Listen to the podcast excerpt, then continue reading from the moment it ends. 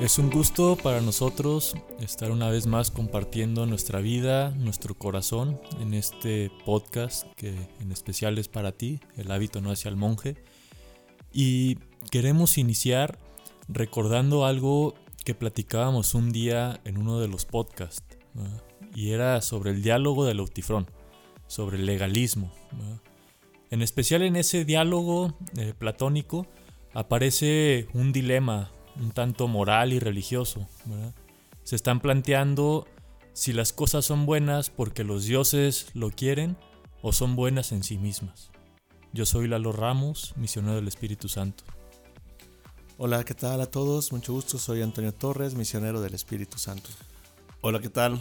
Mucho gusto nuevamente de estar con ustedes. Mi nombre es Juan José Hernández, misionero del Espíritu Santo. Y con esto que que empezábamos el diálogo eh, de Lautifrón, o sea, yo creo que de fondo hay algo que, hay que reflexionar y es de lo que hoy queremos compartir contigo. Eh, ¿Qué onda con las imágenes de Dios o las diferentes formas de relacionarnos con Él, no? Porque yo creo que en ese diálogo, aparte del dilema moral que hay de fondo, también está en juego eso, ¿verdad? En aquel tiempo los griegos, ¿qué concepto de Dios tenían? Y en ese caso de dioses tenían, ¿no? y remitir eh, la moralidad o lo que ellos consideraban bueno o malo, así los dioses lo querían, como que terminaban echándole la bolita y eso ya habla como de qué imagen o qué forma de relación tienen con ellos, como que asumían la responsabilidad de sus acciones buenas o malas, dependiendo según ellos si los dioses lo querían, ¿no? Y yo creo que eso ya plantea como, como algo bien importante para esto de las imágenes de Dios desde ahí queremos abrir el diálogo contigo. Yo creo que a lo largo de nuestra vida vamos encontrándonos con diferentes formas de relacionarnos con Dios. O trayendo como a, la memoria mi infancia. O sea, recuerdo que, un tiempo estuvo muy marcada, por así decirlo, por un Dios castigador, ¿no? Un Dios que, que todo lo ve y está como, como atento. Yo creo que hasta genera psicosis, ¿no? Así como que me está viendo, me está siguiendo y, y al pendiente de ver de qué hago, si hago cosas buenas o malas, ¿no? Sí, yo creo que, es bien importante esto de la imagen de Dios, Lalo, porque querramos o no, yo creo que nos, nos proyecta un modo de vida. Yo creo que, incluso eh, al parejo, tanto al hombre creyente como, como al ateo, ¿no? Yo creo que, tienen su, modo de, proyectarse en la vida el hombre creyente, eh, una manera de, un Dios amor o, el Dios castigador, ¿no? O, moverse en estos ámbitos. Y para el ateo yo creo que igual, o sea, eh, surge la pregunta de por qué no, no este, cree, ¿no? A lo mejor más allá de, las evidencias científicas y, todo este rollo que, pudiera justificar, eh, también surge la pregunta, ¿por qué no cree, ¿no? O sea, o, porque no cree en ese Dios castigador del que muchas veces se ha predicado, o la otra, este, le cuesta creer en el Dios del amor. Entonces yo creo que, que es importantísimo esto de la imagen, porque dependiendo de ella se juega mucho de, la, vida humana, del modo de evangelizar, del modo de, de vivirse y del modo de amarse a uno mismo también. Ay, caray, se me hace un tema bien interesante, muy fuerte. Yo creo que toca algo como de transversal en nuestra manera de entendernos, de entender nuestra vida, de entender nuestra religión o nuestra religiosidad y aún nuestra espiritualidad, en la cual eh, depende de, de la cosmovisión que tengamos en esta visión de Dios, es como nos vivimos e interpretamos el mundo, ¿verdad? Y aquí vienen eh, cuestiones de, si quieres, de moralidad, cuestiones de, una sacralidad que más o menos una santidad que se busca va en esa línea a veces tan sacra, tan pura, que, que parece que es sobrehumano, ¿verdad? O sea, no, no encaja mucho con la realidad y hay una discrepancia entre las necesidades muy básicas del humano y una visión tan, tan pura, tan sagrada, con todo respeto y con toda la bondad que tiene esto, pero que a veces la malinterpretamos y nos puede llevar a tener una vida como fragmentada, una vida mejor este, fracturada. Entonces, ¿cómo hacer que esta visión de Dios, una sana visión de Dios, nos haga vivir en paz, en armonía, en equilibrio? Yo creo que el tema vale mucho la pena que sigamos profundizando y a ver hacia dónde nos lleva, ¿no? Sí, y a lo mejor puede ayudar como para también hacer sintonía con, con quienes nos están escuchando, como poner un ejemplo, ¿verdad? Un ejemplo que puede eh, favorecer y llegar. Vamos a ponerlo así, pensar en el Dios legalista. Eh, lo voy a poner a lo mejor un tanto infantil, pero pareciera que cada domingo Dios se pone con una lista, así una como si fueran clases, y se pone a pasar lista de quienes asistieron a misa, como si eso fuera lo más importante y parece que nuestra vida cristiana gira en torno a si asistimos o no asistimos a misa, pero quién sabe si está motivado como por el querer celebrar la vida o más bien por el querer que Dios le ponga palomita a esa lista, ¿no? O sea, y, yo creo que hay algo bien importante de fondo en esto de las imágenes de Dios. Ya decía yo esto legalista, o sea, parece que, que tenemos que cumplir con la lista que Dios nos da y en la medida que cumplimos esa lista estamos bien respecto a Dios, ¿verdad? Pero lo que, lo que quisiera también como compartir, que yo creo que nos puede ayudar a, profundizar, es si nuestra relación con Dios nos genera cierta culpa cuando creemos que faltamos o nos genera ansiedad, frustración, como si nos limitara. Porque yo creo que en la relación con Dios muchas veces, en especial desde nuestra educación católica, de la cultura mexicana, yo creo que ha estado fundada sobre la culpa. ¿verdad? Y, aquí quiero distinguir algo, como la culpa en dos vertientes. Yo creo que hay una culpa sana, que, se asocia a la responsabilidad de, los actos. Y yo creo que esa culpa sana es la, la que te da la posibilidad de darte cuenta dónde la regaste, dónde metiste la pata. Pero también muchas veces en nuestra relación con Dios se nos puede colar una culpa malsana, que nos termina latigueando, que nos termina metiendo en un dinamismo que, nos aleja más de Dios, o sea, como enfatizando que somos pecadores, que, no podemos acercarnos a Dios, etc. O sea, yo creo que termina siendo una culpa malsana que genera mucha ansiedad y que lastima mucho a las personas.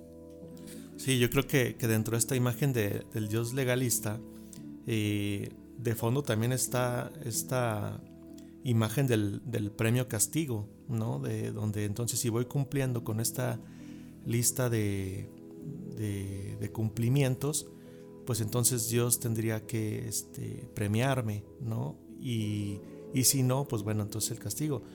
La, cosa es que la, la, realidad se impone, ¿no? Y entonces, pues a veces digo, pues ¿por qué si estoy este, cumpliendo con todo? Eh, Dios no cumple mis caprichos, ¿no? O, la otra, ¿no? Que también siempre confronta, ¿verdad? Porque a personas que, que, no van a misa o que este, no cumplen con los sacramentos o así, pues les va bien, ¿no? Y entonces donde, donde confronta la, la propia vida dices, ay, pues, o ¿cómo es Dios, no?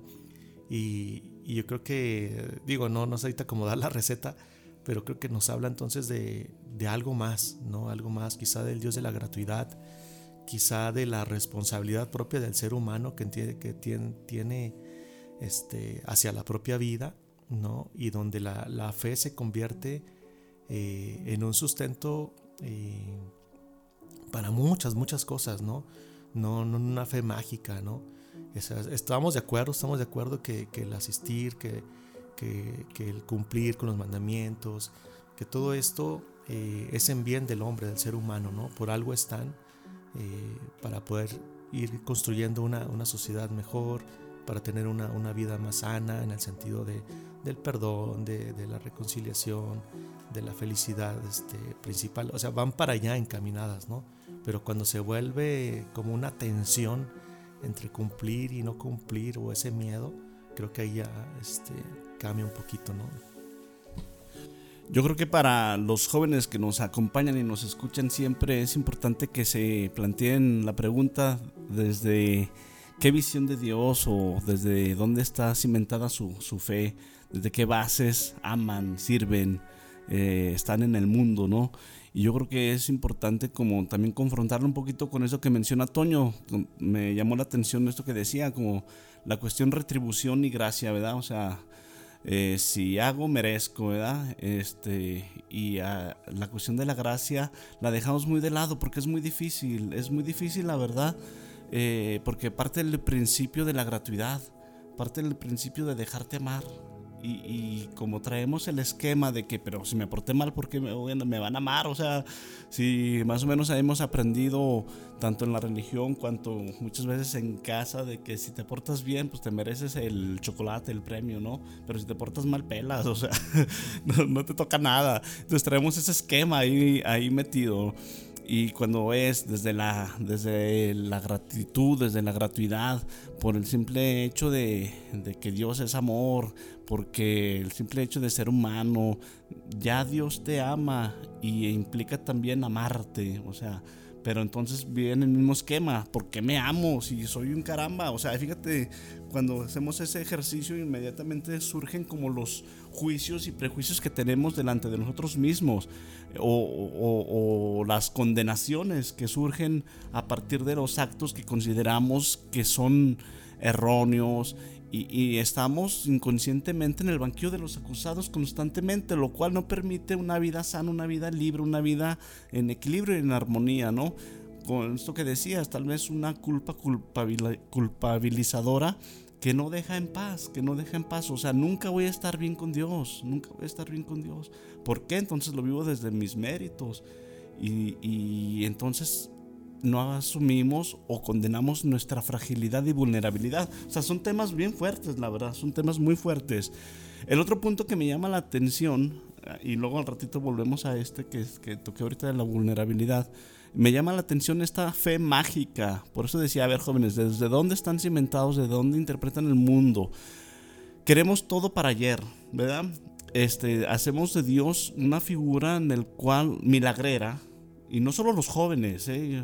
y aquí no es como para condenar ni evidenciar nada, simplemente es como analizar el fenómeno, decir, muchas veces yo también he pasado por ahí, cuando necesitamos de Dios, este, y, luego aparece, ah, pero solamente cuando necesitas de Dios te acercas. O sea, siempre traemos algún, algo ahí que nos está siempre observando, ¿verdad? Y diciendo, ah, ahora sí, ¿verdad? No, pero hablando de la situación, de la cuestión milagrera, muchas veces tenemos y queremos a Dios, como dice Lipovetsky, una religión a la carta, un Dios a la carta, como a mí me gusta, con las características que a mí me gusta, porque lo necesito para que me ayude con esto, con esto y con esto, lo cual no, no permite esta visión que yo tenga una corresponsabilidad y asumir situaciones en las cuales yo soy responsable, ¿verdad? O los cuales me implica asumir una situación o una decisión y mejor se la pongo a Dios y entonces ahí se hace también una, una imagen de Dios, ay, a veces no tan favorable. Sí, con esto que, que ya dice Toño y, Juan, como del Dios milagrero, el Dios mágico, o sea, yo pienso en una frase que me ha tocado escuchar varias veces cuando acompaño personas, como, como atribuir que lo que está pasando actualmente en sus vidas, en la realidad, es voluntad de Dios. Y, esa frase como que a mí me habla también del Dios en el que creen. Como asumir que, que tanto dolor, que tanto sufrimiento en la vida es voluntad de Dios, me habla a veces como de dos cosas. Uno, como de una, una forma de vivir la religión un tanto resignada, un tanto apagada, un tanto indiferente, como decir, pues todo esto pues es voluntad de Dios y no toca otra cosa que aceptarlo y asumirlo, ¿verdad? Y yo creo que eso va en contra del Dios de Jesús, que propone esperanza, ¿no? Y la otra cosa que, que me llamaba mucho la atención de esto como del, del Dios milagrero, del Dios mágico, es que, que nos mueve como a, a los sentimientos muchas veces, ¿no? A un Dios de emociones, de emotividades, ¿verdad? Y, como que se nos olvida entender también la, vida de fe como un proceso, ¿no? O sea, si, si vemos la Biblia, nos podemos dar cuenta que toda la Biblia es un proceso de relación con Dios, ¿verdad? O sea, si vemos el Éxodo, si vemos el Génesis, podemos ir comparando como la, la creencia que tienen en Dios, ¿no? La madurez que se va teniendo. ¿no? Eh, y, esto como que incluso en nuestra vida cotidiana lo podemos, más que cotidiana, yo creo que en la, en la niñez, cuando somos muy pequeños, en el famoso destete ¿no? de la mamá, o sea, cuando, cuando ya se, se, nos deja de dar el pecho y se nos da algo más sólido, ¿verdad? O sea, el niño está acostumbrado a llorar y se le da pecho, se le mamanta, ¿no? Entonces, me imagino que debe ser traumático cuando lloras y ya no te, ya no te mamantan, ¿no? Y te empiezan a dar papilla. Y después te dejan de dar papilla y te dan algo más sólido. O sea, yo creo que respecto a Dios también es un proceso. No podemos estancarnos, ¿verdad? Y, y, me refiero a esto como de las emotividades, porque también me ha tocado en momentos como escuchar a, a, jóvenes que dicen, pues es que en tal retiro sentí muy bonito y ahorita ya no siento a Dios de la misma manera, ¿verdad? O sea, no nos podemos estancar en esa etapa de nuestra vida, incluso en nuestra vida espiritual y en relación con Dios, ¿no? O sea, nos toca ir también digiriendo cosas un poco más sólidas, eh, reconocer que el hecho de que en este momento nuestra vida eh, tenga un tanto de soledad, eh, tenga a lo mejor dificultades, no implica que Dios no esté. Tal vez implica que Dios está de otro modo en tu vida, ¿no? Sí, yo, yo creo que el, que el, principal peligro, o a lo mejor la, este, eh, la imagen pues más pervertida ¿no? de, de, Dios, es cuando se desprecia lo, lo humano. Yo creo que, que, mucho tiempo ha sido esta parte ¿no? de, de esta este, dicotomía entre lo humano y lo sagrado, entre lo profano. ¿no? Este, eh, y yo creo que, que lo, lo principal es reconocer que en el momento de la encarnación eh, Jesús, bueno Dios, eh, se toma, toma toda la, la humanidad, ¿no? Para, para, decir, aquí está, aquí está Dios, ¿no? En esto. Porque luego en esta imagen donde, donde lo separamos, eh, los sentimientos, las emociones, la sexualidad, eh, todo, todo aquello que, que, que, vemos como, como muy carnal, ¿no? Incluso la palabra carnal ya suena así como pecaminoso y, al final dices, carnal, pues carnal es carne, ¿no? O sea, es ser humano, eh, se vuelve lejano, ¿no? Y, yo creo que, que lo que nos enseña Jesús es, pues me hice hombre como ustedes para, para que la divinidad bajara, ¿no? No para que ustedes quisieran despreciarla y, te querer vivir en el cielo, sino decir, ya estoy aquí. Y, y entonces se vuelve eh, una vivencia acompañada, ¿no? Yo, yo pensaría en eso porque luego viene este rollo de estoy enojado, ah, entonces eh, Dios no está. Claro que está, o sea, nada más necesitas también acompañarlo con Dios, vivirlo, dialogar y decir, a ver, me enojé por esto, por esto otro, eh, grité, hice un berrinche, pues eso justamente ahí está Dios, ¿no? Y, la, y en la parte sexual, ¿no? Esto lo, aprendí de, de, Juan, justamente ahí está Dios. ¿Por qué Dios tiene que salirse de lo sexual, ¿no? ¿Por qué no puede estar ahí y acompañar ese proceso? ¿No? Y generalmente es de lo que más se confiesa la gente, ¿no? Porque las mentiras, la corrupción, eh, el daño al medio ambiente, pues todo eso pasa, ¿no? Se vuelve un cliché de, ah, pues sí, tiró una basura. O bueno, este, pues sí, también este, no, no, este, he contribuido al reciclaje. Pues sí, ah, pero ya lo sexual hasta, hasta baja uno la voz, ¿no? Así para que no se vaya a escuchar fuera del confesionario. ¿Por qué? ¿Por qué? O sea, este, ahí justamente también está Dios, ¿no? Y es preciso este, que, se acompañe, y no el Dios castigador, sino el Dios que acompaña y dice, mira, yo creé esto tan bonito, tan placentero. Este, aquí está otra palabra, placer, uy, pareciera también pecaminoso. O sea, placer, o sea, el disfrute de la vida, el gozo de la vida. Eh, ¿Cuántas veces no lo tachamos, no? Y ahí también está Dios queriendo acompañar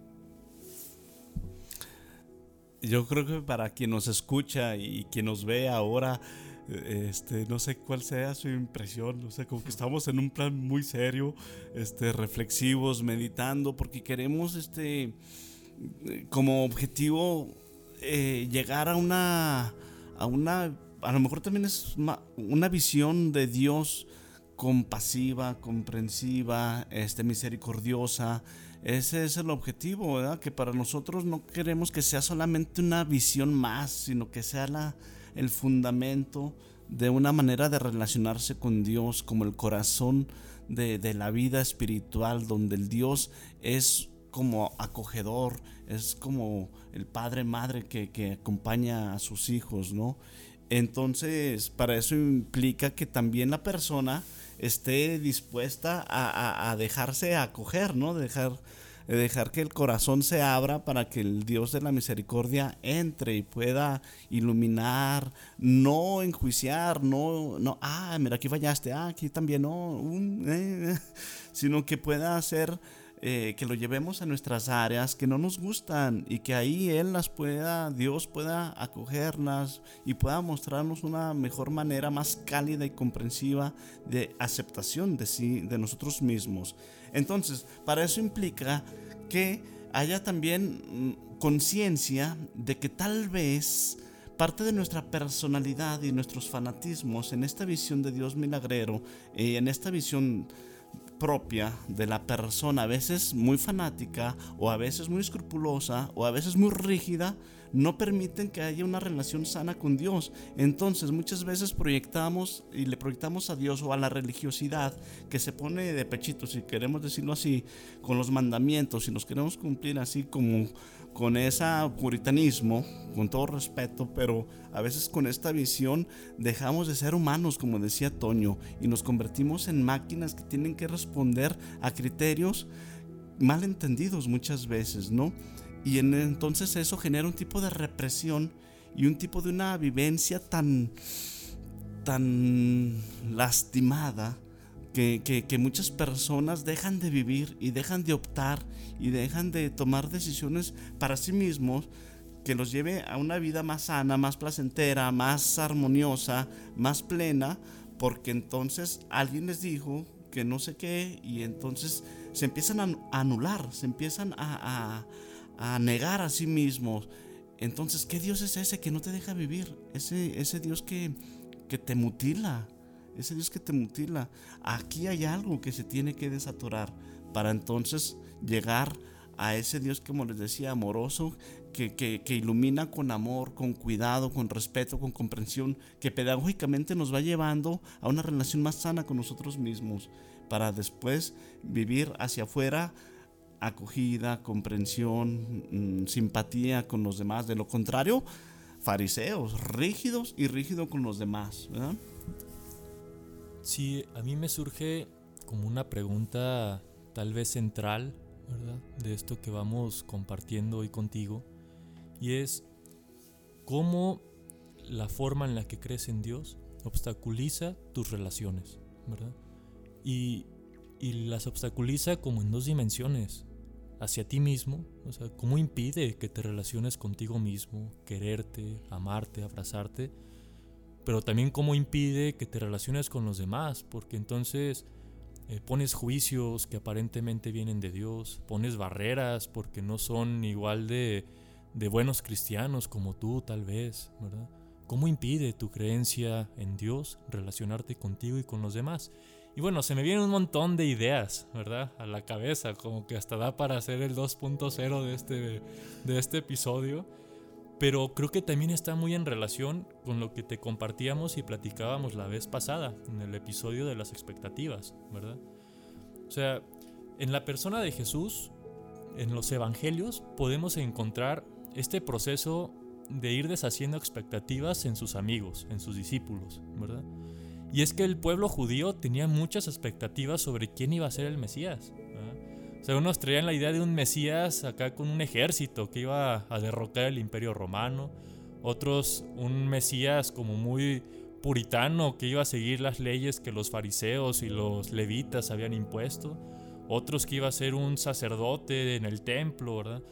O sea, quién sabe qué ideas traían del, del Mesías. O sea, y luego rompe con muchas de esas expectativas cuando sus discípulos son unos pescadores. O sea, gente a lo mejor inculta para aquel tiempo. Otro, un publicano recaudador de impuestos. Otro, pues termina siendo alguien que sí conoce de la ley. Pero qué importante es eso. O sea, Jesús que va rompiendo las expectativas del Mesías y del Dios en el que cree. O sea, yo ya te hacía una pregunta hace un momento. ¿Cómo obstaculiza tus relaciones la creencia de Dios? Y yo creo que la persona de Jesús nos da una posibilidad muy bonita en esto de las relaciones. La de saberse hijo y la de saberse hermano. O sea, porque es lo primero que Jesús les enseña a sus amigos. Les dice, llámenle a Dios Padre. O sea, ahí está rompiendo como una relación lejana con Dios. O sea, te está invitando a que te sientas su hijo. Y muy amado. Y también les dice, y ustedes son mis hermanos. O sea, en los muchos de sus discursos, los evangelistas como que se centran en decir, y se sentó en el piso con ellos. O sea, en el mismo nivel. O sea, no se sabe más arriba que el otro, ¿verdad? Y también ahí nos está dando una posibilidad de cómo relacionarnos con el otro a partir de la creencia que tenemos con Dios, ¿no? A mí me gusta mucho decirlo así, en tanto que hijo, por lo tanto hermano. Y por último, de estos muchos puntos que vienen en mi cabeza, o sea, pensaba en Friedrich Nietzsche, un gran crítico de la religión y del cristianismo, ¿verdad? Y, quiero centrarme como en algo que, que a mí me fascinó cuando lo comprendí, ¿no? O sea, él en una de sus críticas dice, es que los cristianos se han empeñado tanto en vivir en función de ganarse la vida eterna que se han olvidado de vivir la vida presente, de poderla disfrutar, de poder afirmar la vida, de poder divertirse y gozar. Entonces eso a mí también me impactó mucho cuando en sus textos comprendí esa crítica que, hace el cristianismo, ¿no? como, como estar viviendo y palomeando todo aquello que hacemos para decir, a ver si así me gano la salvación, ¿no? Y, se nos ha olvidado también vivir la salvación o vivir como salvados aquí en la tierra. Sí, en esto que dice Lalo, de, de tantas ideas que se vienen, eh, yo creo que ahorita eh, para, para ustedes que nos escuchan, pues a lo mejor puede ser una sensación también hasta de crisis, ¿no? Decir, ay caray, entonces quién es Dios, ¿no? Pues yo creo que, que, es la misma que se hicieron los discípulos, ¿no? Todavía que vivieron con Él, llegan y le preguntan, este, muéstranos al Padre, ¿no? Y, Jesús dice, pues que no, pues que no lo han visto en mí, ¿no? O sea, como que todavía les quedaba un sesgo de duda, ¿va? Pues Jesús buena onda, anda aquí con nosotros, anda haciendo, pero muéstranos al Padre y eso nos basta, ¿va? Y, Jesús le dice, pues, pues aquí estoy, que no, que no me has visto. O sea, este es el Dios de la vida, ¿no? Pero bueno, frente a, frente a esta crisis que, que pueda despertar este, este podcast, eh, pues también paciencia, ya decía Lalo hace rato, ¿no? La, fe es proceso, la vida es proceso y vamos cada vez purificándolo, ¿no? Y en esto tiene que entrar este, pues nuestra madurez, nuestra capacidad de, ir asimilando la vida, eh, nuestro momento existencial, ¿no? No, no es lo mismo eh, ahorita estamos en una edad mediana nosotros y pues bueno, a lo mejor traemos todo el feeling y, la lucha revolucionaria y, vamos por el Dios. Ya llegará el momento en que pues a lo mejor pues querramos simplemente el silencio de Dios, el silencio, la tranquilidad y dejar a otros que lleven la, causa, ¿no? O como los niños, que, es una fe tan sencilla. Yo creo que es una referencia bien bonita la de los niños cuando hablan de Dios. Es, es muy impresionante a veces esa sencillez. Pero bueno, simplemente como contextualizar, aquí puede decir uno, ¿cómo no volverse crítico? ¿verdad? También, entonces decir, ah, ya escuché el podcast, ahora sí yo conozco a Dios y ustedes no. Pues no, porque yo creo que en la, en la majestuosidad y gracia de Dios podemos pensar en nuestros abuelos, ¿no? La gente mayor que dicen, bueno, pues ellos creían mucho pues en el sacrificio, nuestros hermanos misioneros mayores, ¿no? En esta parte de, de ¿cómo se llaman los? Hasta se me olvidó el nombre, los silicios, ¿no? Y decir, bueno, entonces a lo mejor ellos creían en otro Dios no, pues en su momento yo creo que la base es el amor, ¿no? La base es el amor.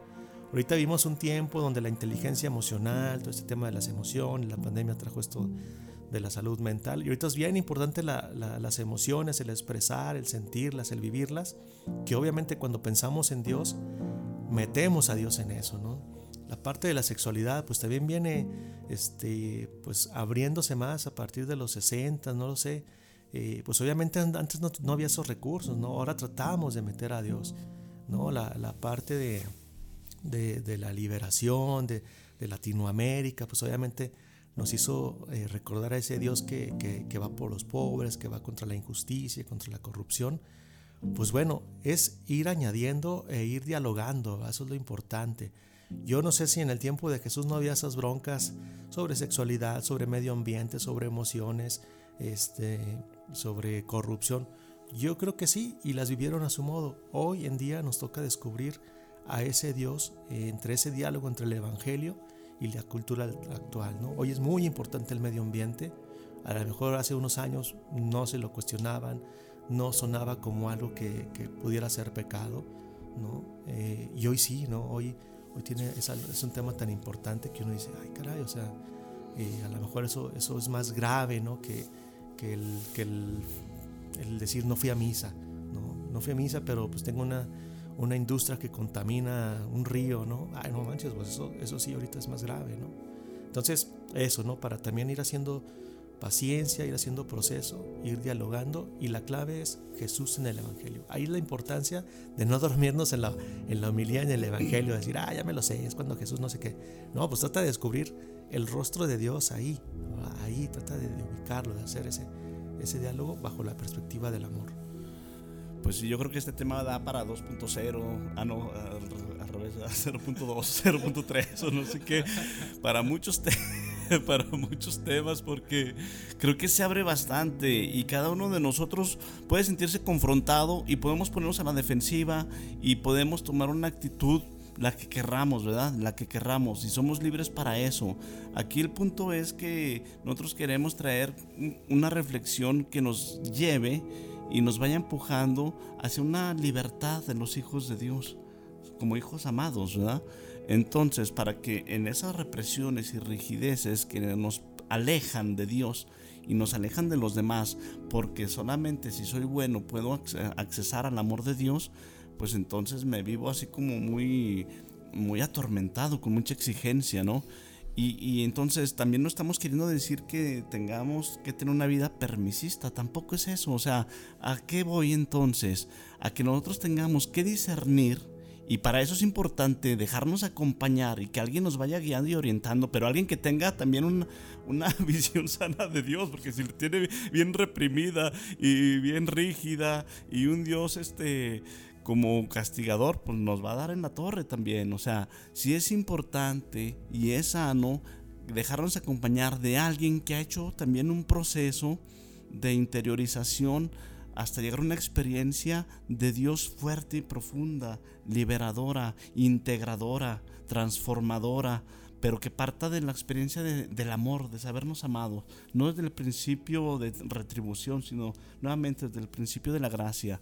El discernimiento es sumamente importante porque entonces te va a llevar, joven, este, a, a que tú puedas ir descubriéndote en tu humanidad, en tu fragilidad, en tus búsquedas, en tus inquietudes, en tus intuiciones, a la par de Dios. No vas a sacar a Dios de tu vida, al contrario, lo vas a meter y ese Dios te va a llevar a una vida más plena en relación con Él, en relación con el mundo, en relación con los otros. O sea, aquí es donde queremos llegar eh, con este tema. Y puede, o sea, claro que le podemos sacar más, pero como que el fundamento es a ver si podemos llegar a que te sientas hijo amado, que te sueltes, que no estemos siempre condenándonos, que no estemos siempre como como con lupa o con microscopio viendo nuestras faltitas y esas que nos alejan de Dios. Muchas personas dejan de comulgar porque infinidad de detalles que no puedo decir, ¿verdad? Pero infinidad de detalles que digo, ¿por qué se castigan de esa manera? Dejando lo que es el amor por, un juicio, por una condenación que Dios no te la da, tú te la hiciste, tú te la hiciste. Dios está ahí queriéndote buscar, buscando los medios necesarios para abrazarte, mostrarte su amor, su misericordia, pero muchas veces nos alejamos. Entonces nosotros muchas veces somos quien nos condenamos. Aguas aquí, aguas aquí.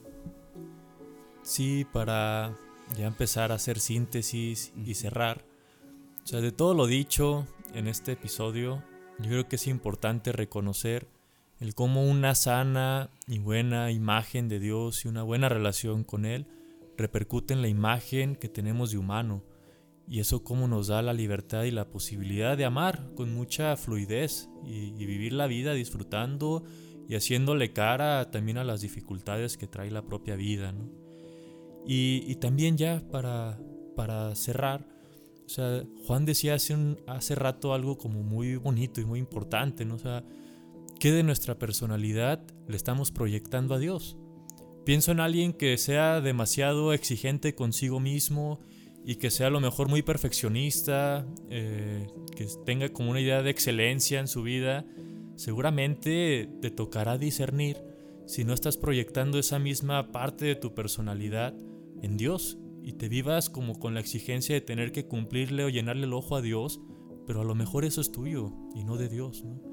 Y yo creo que con lo que también les invitamos a cerrar en este episodio es a preguntarte, ¿tú qué rostro de Dios le presentas a los demás con tu propia vida? Y bueno, te invitamos a, a seguirnos en nuestras redes sociales, Jóvenes con Espíritu, y a suscribirte en este tu podcast, El hábito no hacia el mundo.